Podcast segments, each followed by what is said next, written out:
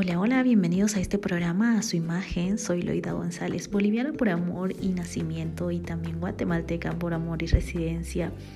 Soy comunicadora social de profesión, consejera profesional y asesora de imagen personal por vocación. Cada lunes te repito que como seres humanos somos seres integrales, físicos, emocionales y espirituales.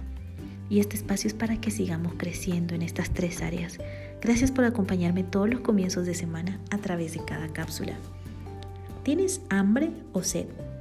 Es una pregunta que deberías hacerte con frecuencia, pues es común que esas sensaciones se confundan debido a que ambas son controladas por la misma parte del cerebro.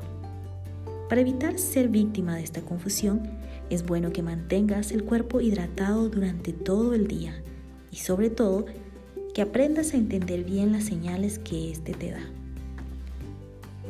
Si sientes hambre, ingiere un vaso de líquido y espera 20 minutos a que el cerebro haga su trabajo. Si luego sigues con hambre, significa que debes ingerir alimentos. Aprende a conocerte. Parte de aprender a conocernos es también reconocer la sed espiritual que tú y yo tenemos. Independientemente a la creencia que tú tengas, a la, profesión que tú tengas, al estilo de vida que tú tengas. Todos tenemos sed espiritual. Juan 4 nos está hablando de una mujer que no entendía esta parte. Pero Juan 4, 11 nos habla de lo siguiente. La mujer le dijo, Señor, no tienes con qué sacar el agua y el pozo es hondo.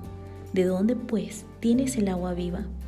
¿Acaso eres tú mayor que nuestro padre Jacob, que nos dio este pozo del cual bebieron él, sus hijos y sus ganados? Respondió Jesús y le dijo, Cualquiera que bebiere de esta agua volverá a tener sed, mas el que bebiere del agua que yo le daré no tendrá sed jamás, sino que el agua que yo le daré será en él una fuente de agua que salte para vida eterna esa misma agua de vida eterna Jesús nos está brindando cada día, cada comienzo de semana y cada año.